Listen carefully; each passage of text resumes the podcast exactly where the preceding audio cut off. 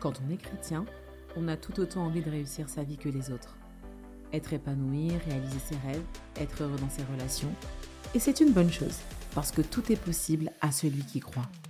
Révolution, c'est le podcast qui va impacter ta vie quotidienne et qui va provoquer un réveil dans ta vie spirituelle pour que tu sois la personne que tu es appelé à devenir. Hello, hello, la famille Révolution. J'espère que vous allez bien. On est sur le podcast Foi et Coaching qui s'adresse aux chrétiens qui veulent voir leur vie boostée, transformée, challengée avec des conseils pratico-pratiques fondés sur la parole de Dieu. Que demander de mieux? Euh, bah, comme d'hab, hein, vous pouvez retrouver euh, le podcast sur toutes les plateformes d'écoute, euh, Spotify, Deezer, Apple Music, etc. Et bien entendu en allant sur le site internet de RFE, Radio France Évangile. Alors la dernière fois, hein, j'ai fait, j'ai commencé en fait une série sur les habitudes de ceux qui réussissent. Et donc, dans ce premier épisode, on a vu sept clés fondamentales pour réussir quel que soit le domaine, qu'est-ce que, peu importe ce que tu fais, ce que tu veux entreprendre, peu importe de quoi il s'agit, tu vas avoir à un moment donné besoin de certaines clés pour activer ton succès, pour activer ta réussite, pour prendre de bonnes habitudes, pour les muscler et en faire un style de vie. Alors, je ne sais pas si vous connaissez Stephen Corvey, c'est un auteur à succès qui a écrit un livre qui s'appelle cette habitude de ceux qui réalisent tout ce qu'ils entreprennent. Il a écrit aussi un livre qui s'appelle Priorité aux priorités. Et c'est vraiment des, des best-sellers. Et lui, dans son livre, il dit que si nous continuons à faire ce que nous faisons, nous continuerons à obtenir ce que nous obtenons. En d'autres termes, les mêmes actions produisent les mêmes résultats. Pourquoi est-ce que je dis ça aujourd'hui? Bah, Parce qu'en fait, les résultats que tu obtiens dans ta vie c'est le produit de ce que tu fais tous les jours. C'est le produit de ce que tu fais régulièrement, quotidiennement. Et si, en fait, euh, ce que tu fais est médiocre, si ça manque de clarté, si c'est flou, si c'est pas abouti, s'il n'y a pas de vision, s'il n'y a pas de discipline, s'il n'y a pas de régularité, eh bien, en fait, ta vie et tes résultats seront impactés de cette manière. C'est-à-dire que ton résultat ne sera pas abouti, ton résultat, il sera pas clair, il sera peut-être flou, il sera peut-être médiocre. Et en fait, nous, les enfants de Dieu, les chrétiens, on est appelés à réussir parce que Dieu est un Dieu de victoire, un Dieu de succès, un Dieu de réussite. Donc à l'inverse, on est d'accord. Hein. si euh, ce que tu fais est abouti, si tu as bien pensé, si tu as bien fait tes calculs, si tu es dans une dynamique euh, de constante amélioration, euh, si ce que tu fais est de qualité, c'est empreint de discipline, et puis voilà, tu orientes aussi toutes les choses que tu fais au travers d'une vie saine, d'une vie équilibrée, avec ta vie de prière, ta relation avec Dieu, ben, tu récolteras les fruits qui correspondent à ce que tu as semé. Vous savez que tout ce qu'on sème, on le récolte. Donc c'est important de semer de bonnes choses dans sa vie pour réussir. Donc ok, là maintenant on va avancer dans le cœur du sujet parce que aujourd'hui, là dans ce podcast, dans cet épisode, dans ce deuxième épisode, j'ai huit clés à donner qui vont littéralement révolutionner ta vie. Et c'est normal parce qu'on est sur révolution. Et ça va révolutionner ta vie et tes résultats si tu la mets en pratique. Donc, clé numéro 1, se réveiller tôt pour avoir le contrôle sur sa journée. Euh, j'ai regardé une étude qui a été menée sur 177 entrepreneurs pendant 5 ans. Donc, ils ont été suivis pendant 5 ans. Et cette étude, elle a montré que 50% d'entre eux euh, se levaient au moins trois heures avant que leur journée débute. Que pendant ce temps, ils effectuaient les trois choses les plus importantes à faire dans leur journée. Et ça m'a beaucoup parlé parce que je me suis posé la question, moi, à quelle heure je me lève le matin et est-ce que ce que je fais dans les premières heures de la matinée sont les choses essentielles? Pas facile, parfois, de se lever le matin. Ça dépend l'heure à laquelle on se couche le soir. Ça nous demande d'avoir une discipline, une régularité. Ça nous demande de, couper un peu avec les réseaux sociaux, avec le téléphone, avec la télé pour pouvoir se réveiller tôt le matin. Et je pense que quand on se réveille tôt le matin, ben, on se sent mieux dans le reste de la journée, on est plus en forme. Et puis, euh, voilà, c'est des conseils hein, qui ont été donnés par des entrepreneurs à succès qui disent que tu ne peux pas te lever trop tard, faire la grasse matinée tous les jours. Alors, faire la grasse matinée, c'est top, c'est bien, et c'est pas du tout interdit Mais dans les habitudes de réussite, bah, tu vas voir que te lever tout le matin, ça va changer ton mindset. Tu te lèves alors que tout le monde dort, et puis tu fais quelque chose qui est bon, tu fais ton sport, tu lis ta Bible, tu as un temps de prière, ou tu traites tes mails, tu fais des choses que parfois dans la journée, c'est un petit peu challengeant de le faire, parce que c'est un moment calme et c'est un moment pour toi que tu peux consacrer à des choses importantes. Puis le reste de ta journée, tu la gères voilà, comme tu veux. Donc ça, c'est la clé numéro 1. La clé numéro 2, c'est de vivre dans un environnement inspirant. Et ça, j'y crois véritablement parce que Dieu est un Dieu d'ordre et que quand vous êtes dans un endroit qui n'est pas rangé, qui n'est pas propre, qui n'est pas aéré, ben en fait, vous pouvez être un peu dans cette atmosphère. Donc le rangement, l'ordre. D'ailleurs, je, lisais encore un truc qui disait que les gens qui font leur lit le matin ont 21% de chances de plus que les autres de devenir millionnaire. Parce qu'en fait, cette habitude, eh ben, ça conditionne l'esprit à être productif. Donc, euh, on est encore dans notre euh, presque clé numéro un dans je me lève tôt le matin et je crée autour de moi un environnement inspirant. Alors, on n'est pas inspiré par les mêmes choses et on est tous uniques, on a tous nos, nos, nos environnements dans lesquels on se sent bien. Mais ça, c'est quelque chose auquel vous devez penser. Votre bureau, votre chambre, votre salon, euh, le bureau dans lequel vous travaillez, etc. Vous devez vous sentir bien et à l'aise, vous devez voir clair. Donc c'est important. L'ordre, c'est important parce que Dieu est un Dieu d'ordre et que quand il y a trop de désordre, quand il y a trop de choses qui traînent à droite et à gauche, ben en fait, on peut se sentir un peu oppressé et ça arrive pour certaines personnes. Alors, faut pas non plus être à l'excès, hein, mais le faire de manière équilibrée. Soyez dans un environnement inspirant et comme cette statistique dit, 21% de, de, ceux qui font leur lit le matin ont plus de chances de devenir millionnaires. Incroyable cette statistique. la clé numéro 3, savoir gérer son temps. Alors ça, c'est le monde un challenge, je suppose. Hein. La gestion du temps, c'est la base. Et c'est un défi pour n'importe quelle personne euh, que tu vas rencontrer sur ton chemin. C'est un défi pour moi, c'est un défi pour tout le monde. Comment bien gérer son temps? Il y a des formations là-dessus, il y a des webinaires là-dessus, il y a des livres là-dessus. Pourquoi? Parce qu'il y en a qui disent que le temps, c'est de l'argent, d'accord? Et donc, en fait, chaque minute doit être optimisée. Mais je crois surtout que Dieu nous a donné le temps et nous a donné cette notion de temps pour qu'on puisse vraiment placer chaque chose à sa place.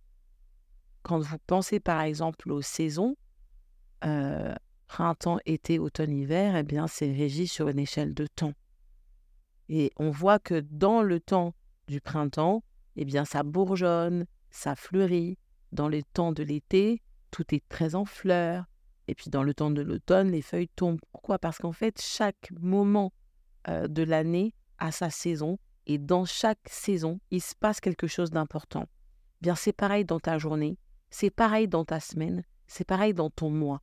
Il y a chaque moment de ta journée qui a un but précis. Chaque moment de ta semaine a un but précis. Chaque moment de ton mois a un but précis. Et si tu sais gérer ça, eh bien en fait, tu vas pouvoir accomplir beaucoup de choses.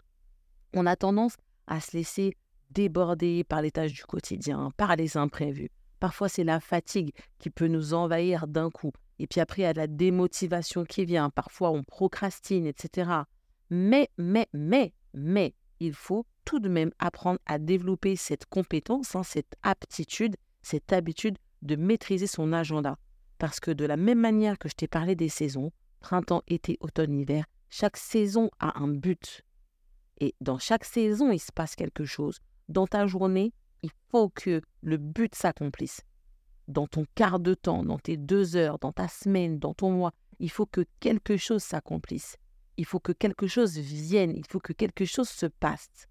Et donc pour ça, bah, tu as besoin de maîtriser de la même manière que quand Dieu a fait la terre qu'il a fait les saisons, il a maîtrisé quelque chose. Il a maîtrisé le, fait que au printemps, eh bien les fleurs, elles allaient bourgeonner. Donc maîtriser ton agenda, c'est important. Tous les lundis, tu décides, voilà, le lundi, je me consacre à ça. Et puis le mercredi après-midi, euh, voilà, je fais ça. Et puis tous les matins, de telle heure à telle heure, je fais telle telle chose. C'est pas simple, surtout quand on est, on n'a pas l'habitude et on, vit un peu, on subit un peu le temps, on subit ces journées, on se laisse déborder par toutes les choses qu'on a à faire. C'est pas simple. C'est pas simple pour moi. Hein. C'est même quelque chose que je suis en train de travailler alors que je suis en train de vous parler. Et, et ça me demande un effort, mais vraiment parce que c'est c'est parfois difficile. Mais vous pouvez y arriver, tu peux y arriver. Faut pas lâcher l'affaire parce que ça, clairement, c'est une des clés des réussites. D'ailleurs, quand j'étais à l'école de coaching, il y avait un, un, formateur qui nous disait qu'à chaque moment, on allait pouvoir rencontrer quelqu'un sur notre chemin, des investisseurs, des gens qui seraient intéressés par nos projets, ou, ou peu importe, et que les gens n'ont pas le temps de s'arrêter pour t'écouter parler pendant des heures, et qu'en une minute, trois minutes ou sept minutes, tu dois être capable de pitcher un projet. Et en fait, ça nous donnait cette notion, cette compréhension, cette révélation que le temps est important pour les gens qui sont riches, pour les gens qui sont dans les affaires, qui ont des gros postes dans de grandes entreprises. En fait, ils te disent tout le temps, ils n'ont pas le temps, leur temps est compté. Voilà pourquoi tu dois déjà avoir développé ces habitudes de ces gens qui réussissent, de ces gens qui sont arrivés au sommet. Ils maîtrisent leur temps. Ils ont cette capacité de bien savoir gérer leur temps et leur agenda. Quatrième clé, être discipliné. Alors, ça paraît tout bête, mais c'est important. La discipline, c'est quelque chose qu'on fait régulièrement, mais c'est pas inné. Ça demande un effort d'être discipliné. C'est s'astreindre à faire quelque chose même quand on n'en a pas envie. C'est s'astreindre à faire quelque chose qui va nous mener quelque part, qui va nous permettre d'obtenir un bon résultat sans qu'on en sente la motivation, le désir, les bienfaits immédiats, etc. C'est de la discipline. C'est un peu se mettre en mode pilotage automatique. Et quelqu'un qui réussit, il est discipliné dans ce qu'il fait.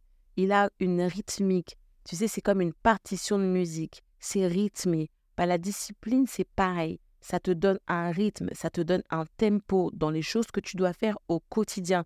Et ça va vraiment t'aider et te garder. Parce que finalement, la discipline, c'est un peu aussi comme, je pourrais dire, une, ta colonne vertébrale. C'est la colonne vertébrale de tes projets, de l'aboutissement de tes projets. Donc ça, c'est vraiment quelque chose de super important que tu peux faire. Cinq, cinquième clé, avoir une bonne estime de soi. J'en parle souvent, mais je peux assurer encore une fois que c'est fondamental. c'est fondamental d'avoir une bonne estime de soi parce que quand on n'a pas une bonne estime de soi, eh bien, on peut altérer les relations qu'on a avec les autres. On peut, on a un mauvais regard sur soi-même. On a, on se voit pas, on se voit de manière déformée en fait. Hein. On se voit pas comme Dieu nous voit. Et si tu te vois pas comme Dieu te voit, mais comment tu peux réussir? Pour réussir, tu as besoin d'avoir une image positive de toi-même. Tu as besoin d'avoir un regard positif sur toi-même. Il ne faut pas attendre que ce regard positif vienne des autres. Faut pas attendre que la validation vienne des autres, que les autres reconnaissent tes dons, tes talents, ta beauté, tes capacités, tes compétences. Non, Dieu a déjà dit quelque chose à ton sujet tu es déjà une créature merveilleuse. Ça, c'est Dieu qui le dit, c'est la parole de Dieu qui le dit. Et tu dois faire cet effort de croire ce que Dieu dit et de travailler à avoir une bonne estime de toi. Quelqu'un qui réussit, il a forcément dû travailler cela parce qu'en fait, tu es confronté tous les jours à des gens qui viennent confronter ce que tu dis, tes idées, qui viennent remettre en question ta pratique, remettre en question tes projets, tes idées, tes, tes compétences. Alors si tu n'es pas prêt à encaisser des critiques, parce qu'en fait la moindre critique te fait te sentir en dessous de tout, eh bien oui, ça sera difficile pour toi. Oui, ça sera difficile parce qu'en fait, tu risques de souffrir en pensant que c'est toi personnellement qui es critiqué. Et puis parfois c'est vrai, parfois c'est toi personnellement qui es critiqué. Si tu as une bonne estime de toi, eh bien en fait, tu ne vas pas t'arrêter. Ça va pas te ralentir. Tu ne seras pas meurtri. Tu ne seras pas brisé tu n'auras pas l'impression que c'est toute la terre entière qui pense la même chose. Parce que comme tu sais ce que tu penses de toi, tu sais qui tu es, tu sais ce que tu vaux, tu sais aussi ce que Dieu dit de toi, tu continues à avancer parce qu'il n'y a rien qui t'arrête. Donc avoir une bonne estime de soi, c'est essentiel. En sixième point, il y a le fait de développer son intelligence émotionnelle. Peut-être que euh, vous avez déjà entendu parler de ça, l'intelligence émotionnelle, on en parle un peu tout le temps. je vais vous donner les quatre piliers pour que vous compreniez pourquoi c'est important de développer son intelligence émotionnelle. dans les quatre piliers de l'intelligence émotionnelle, il y a de un, la conscience de soi. C'est quelque chose dont je parle souvent dans les podcasts aussi. C'est le fait de bien se connaître, d'être soi, de connaître ses failles, ses forces, ses compétences, ses zones de, de, de génie, d'excellence, mais de connaître aussi ce qu'on n'est pas capable de faire qu'on n'a pas comme qualité, ce qu'on n'a pas comme compétence. La conscience de soi, c'est important. Parce que quand tu sais ce que tu sais faire, quand on est conscient, ben, tu vas à fond. Et quand tu es conscient des choses qui sont plus fragiles chez toi, dans certaines compétences ou savoir-être, savoir-faire, eh bien, en fait, tu vas aller t'appuyer sur quelqu'un, aller chercher cette ressource que tu n'as pas toi pour la renforcer, pour renforcer ton projet. Tu vois, donc je répète ce que je dis, quand tu as conscience des choses qui sont des axes d'amélioration chez toi et dont tu as besoin pour atteindre un objectif, au lieu de te dire non, non, non, moi je vais me débrouiller tout seul, je sais faire, alors que tu sais pas faire, tu vas aller chercher cette ressource chez une personne qui l'a et tu vas pouvoir atteindre ton objectif de cette manière-là. Ça, c'est un des piliers de l'intelligence émotionnelle, c'est la conscience de soi. Bien souvent, vous avez des grands chefs d'entreprise, des leaders, euh, des pasteurs, des, toutes sortes de personnes qui ont des postes à responsabilité qui ne reconnaissent pas en fait parfois leur incompétence. Pas parce qu'ils sont incompétents dans tout, mais parce qu'ils ont des, des, choses qu'ils ne maîtrisent pas. En fait, on ne connaît pas tout dans la vie. D'accord? Si tu es informaticien et que je te demande euh, de faire du pain, ben tu sais pas. Donc euh, voilà, c'est possible que tu saches pas le faire. Donc ça met en difficulté le projet, la vision, en fait, ça met en péril l'objectif, l'atteinte de l'objectif. Et quand on sait s'appuyer sur les autres, et eh ben en fait, on fait monter la valeur déjà des personnes qui sont autour de nous, mais aussi on permet au projet, à la vision, au rêve, on lui donne toutes les chances de naître et de s'accomplir. Donc c'est important d'être conscient de soi. Deuxième pilier de l'intelligence euh, émotionnelle, c'est le fait d'être en capacité d'identifier ses propres émotions et celles des autres. Identifier ses émotions, être conscient des émotions qui nous traversent au quotidien. Voilà, il y a une émotion qui arrive, je me sens pas très bien et je sais que je suis agacée. Je sais que j'ai peur. Je sais que je suis euh, euh, troublée. Je sais que je suis confuse. Je sais que je suis euh, très heureuse, contente, émue. Donc, je suis capable d'identifier les émotions qui me traversent. Vous savez, il y a beaucoup de gens, ils ont des émotions et ils ne savent pas. Ils disent, je suis énervé, mais en fait, ils ne sont pas énervés. C'est autre chose, c'est une autre émotion qui les traverse parce qu'ils ne savent pas les nommer. Ça, c'est de l'intelligence émotionnelle. Mais il faut aussi être capable de pouvoir identifier les émotions qui sont chez les autres. Parce que ça permet à la relation d'aller là où elle doit aller.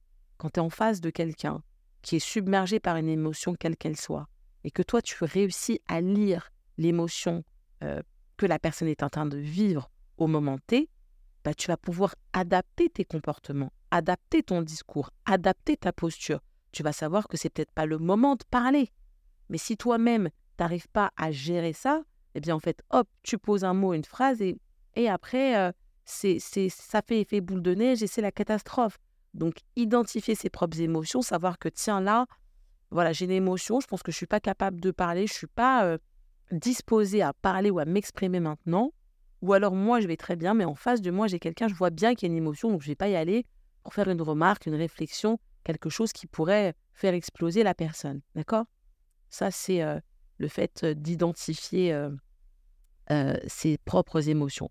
Puis après, il y a la gestion des émotions. On sait que c'est un fruit de l'esprit qui est cité dans Galates 5.22, en fait, maîtriser ses émotions, c'est une compétence indispensable aujourd'hui dans le milieu professionnel, mais pas que.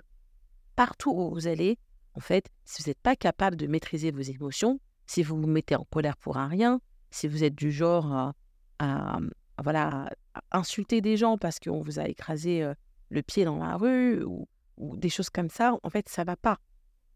Et en fait, les gens qui réussissent sont euh, dans un niveau d'intelligence émotionnelle assez haut, dans lequel ils sont conscients de leurs émotions, ils apprennent à gérer leurs émotions. Alors, euh, on, est des êtres humains. On n'y arrive pas tout le temps. D'accord? Des fois, on est submergé parce qu'on est fatigué. Il y a des situations qui viennent s'additionner les unes aux autres. Et là, on n'est pas bien. OK? Je, je, vous l'accorde et c'est, c'est, la vie. Mais c'est quelque chose qu'on doit pouvoir travailler. C'est important parce que ça garde les relations.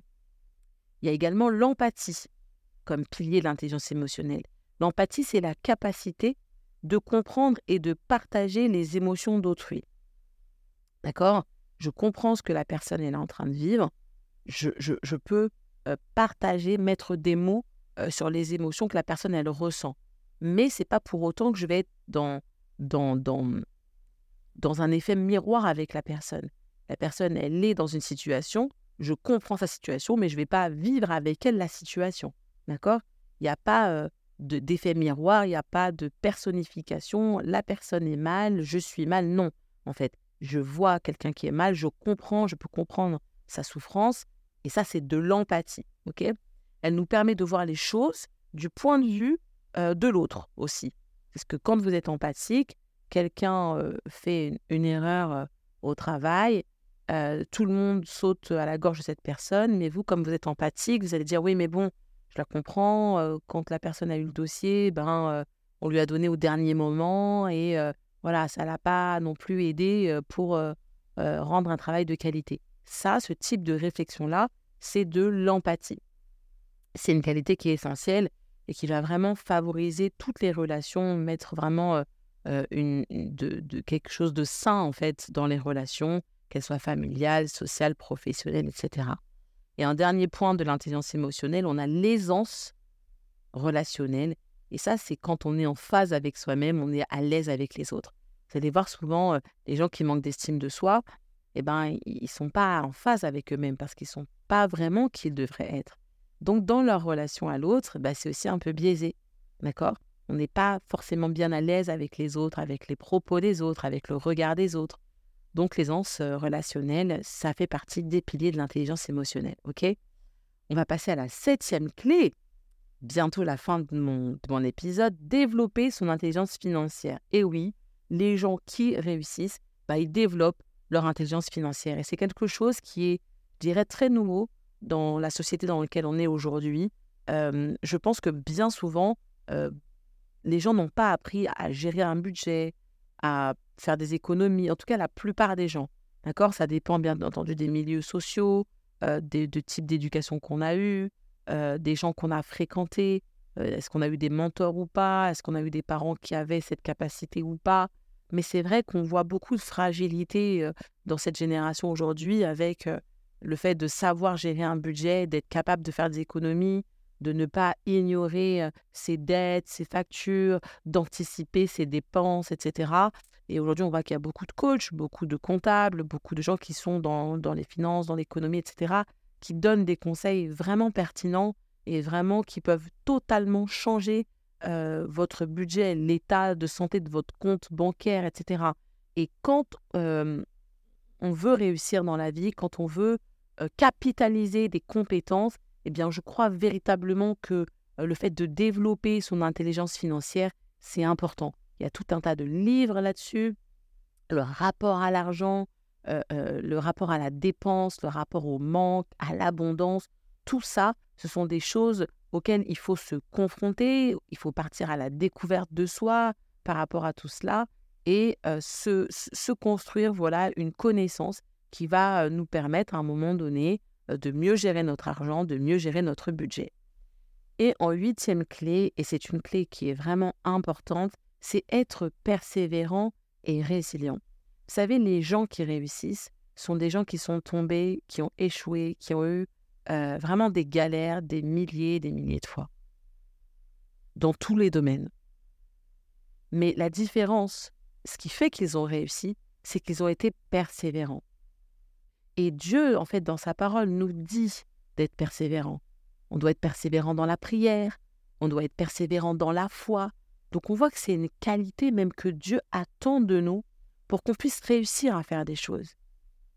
Et on le voit, on voit ce trait de caractère euh, chez beaucoup de, d'entrepreneurs, d'hommes et de femmes d'affaires, de personnes qui ont, euh, les, grandes qui ont des, grandes fortunes mondiales, mais aussi de gens qui sont dans la musique, dans l'artistique, dans le cinéma, qui avaient, encore une fois, un but, un rêve, une vision, et qui n'ont rien lâché.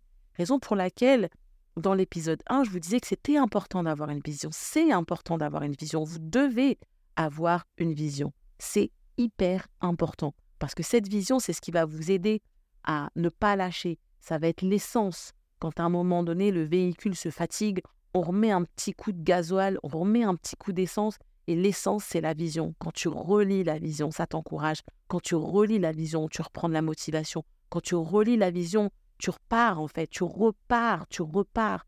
Mais quand tu as perdu la vision des yeux, eh bien, c'est difficile de rester persévérant, déterminé et motivé. Et puis, il faut être résilient. Être résilient, c'est important parce que la vie, elle n'est pas faite que de victoires et de succès. La vie, elle est faite aussi d'erreurs, d'échecs, de déceptions. Elle est trahison. Il y a tout un tas de choses. Et si tu n'es pas résilient, tu ne pourras pas avancer. Tu ne pourras pas aller plus loin que là où tu t'es arrêté. Et quand il y a une épreuve et que paf, tout d'un coup, tu t'arrêtes, le manque de résilience fait que tu vas euh, murmurer sur une situation, tu vas la ressasser en boucle et en boucle et en boucle. Mais la résilience va te faire dire, OK, ça s'est passé comme ça, qu'est-ce que j'en tire comme leçon? Qu'est-ce qu'il y a de positif dans cette situation, quand, bien même elle est difficile, quand bien même j'ai souffert, quand bien même, euh, euh, voilà, j'ai l'impression d'avoir tout perdu. Qu'est-ce qu'il y a de positif? Et puis la résilience, elle te fait réfléchir dans ce sens. Parce qu'une personne résiliente, elle a cette capacité à rebondir, en fait, face euh, aux difficultés, face à, l'adversité, face au combat, face à l'échec. Elle va s'adapter, elle va se rétablir, et elle va retrouver l'accès à un chemin qui va l'amener à une vie euh, euh, qui sera pleine de sens, qui sera épanouie, et puis on repart pour un tour. Et beaucoup de gens ne sont pas résilients, n'ont pas euh, ce trait de caractère. Beaucoup de gens laissent tomber, abandonnent en se disant ben voilà, j'ai pas eu ça, j'ai pas eu ce que je voulais, donc ben voilà, tant pis. Et puis on est un peu défaitiste, on laisse un peu les choses, et puis on attend, advienne que pourra que Dieu intervienne. Enfin oui, non, mais Dieu est déjà là. Dieu te demande d'être persévérant. Dieu te demande de ne t'encourage en fait à ne pas te fatiguer. Parce que la Bible dit que cette fois le juste tombe, cette fois Dieu le relève. Ça veut dire que tu vas tomber. Pour se relever, il faut être résilient. Donc en fait, être chrétien, c'est beau, c'est top. Il y a plein de versets qu'on peut sortir, mais tu vois, euh, tout ce que tu as entendu, tout ce que tu entends euh, dire par ton pasteur, par euh, par des prédications que tu peux écouter et, ce que la Bible dit, si au moment de l'épreuve, le verset en fait ne prend pas tout son sens, à quoi ça sert? On a besoin d'être des chrétiens forts. Le monde d'aujourd'hui, il a besoin de chrétiens qui sont debout, qui tiennent debout, qui s'arrêtent pas au milieu du chemin. Parce qu'il y a un vrai combat aujourd'hui. Il y a vraiment, on voit l'esprit de l'Antéchrist venir euh, sur, euh, sur ce monde avec un tas de pensées et d'idéologies qui font, euh, qui donnent la chair de poule. Et on se dit, mais si les chrétiens ne tiennent pas le, les propres, devant les propres combats de leur vie, en fait, pour le reste, ça va pas le faire. Donc, moi, je t'encourage à être résilient. Moi, je t'encourage à rien lâcher, à, à, prendre vraiment le rêve de Dieu, le serrer contre ton cœur et à marcher avec sans te poser de questions, à être résilient. Voilà ce que j'avais envie de te partager aujourd'hui. Euh, vous savez, évoluer, euh, euh, changer, se transformer, atteindre des sommets, gagner et tout, ça se fait pas du jour au lendemain. C'est step by step. Alors si tu réussis à enclencher une ou deux ou trois habitudes sur les huit que je viens de te citer, bah c'est déjà pas mal. Faut y aller progressivement. Dieu est un Dieu progressif. Quand il a créé le monde, il a d'abord fait un, la lumière. Et puis après, il a fait autre chose. Et puis après, il a fait encore autre chose. Il y est allé étape par étape. Bien souvent, euh, on a une espèce de fringale de la réussite et on veut tout faire en même temps, tout embrasser en même temps. Tu peux pas courir deux lièvres à la fois. Tu peux pas combattre plusieurs batailles en même temps. Tu vas disperser ton énergie et tu vas t'épuiser. Ne disperse pas ton énergie. Sois concentré, sois focus. Qu'est-ce que tu choisis de mener comme bataille aujourd'hui? Est-ce que tu veux combattre le bon combat de la foi ou tu veux t'éparpiller aux quatre vents? Moi, je suis persuadée que tu veux combattre le bon combat de la foi pour ta vie, pour la vie des gens qui sont autour de toi, pour ta réussite en Dieu, tes succès en Dieu. Et il y a ce verset qui est bien connu qui dit euh, euh, dans Job 22, 28, À tes résolutions répondra le succès. Sur tes sentiers brillera la lumière. Sur tes sentiers, sur tes chemins, sur tes réflexions, sur tes décisions, brillera la lumière de Dieu. Parce que quand tu vas décider, il va se passer quelque chose. Et dans la version euh, Summer, en fait, le verset, il, dit, il dit Aux décisions que tu prendras, répondra le succès. Aujourd'hui, tu peux prendre la décision de réussir. Tu peux prendre la décision de suivre Christ, de t'attacher à Dieu et de croire que Dieu est capable de révolutionner ta vie. C'était mon message pour aujourd'hui. Prends ces habitudes de réussite, adopte-les, fais-en vraiment ton ADN et tu verras ta vie transformée. Je te dis à bientôt sur Révolution.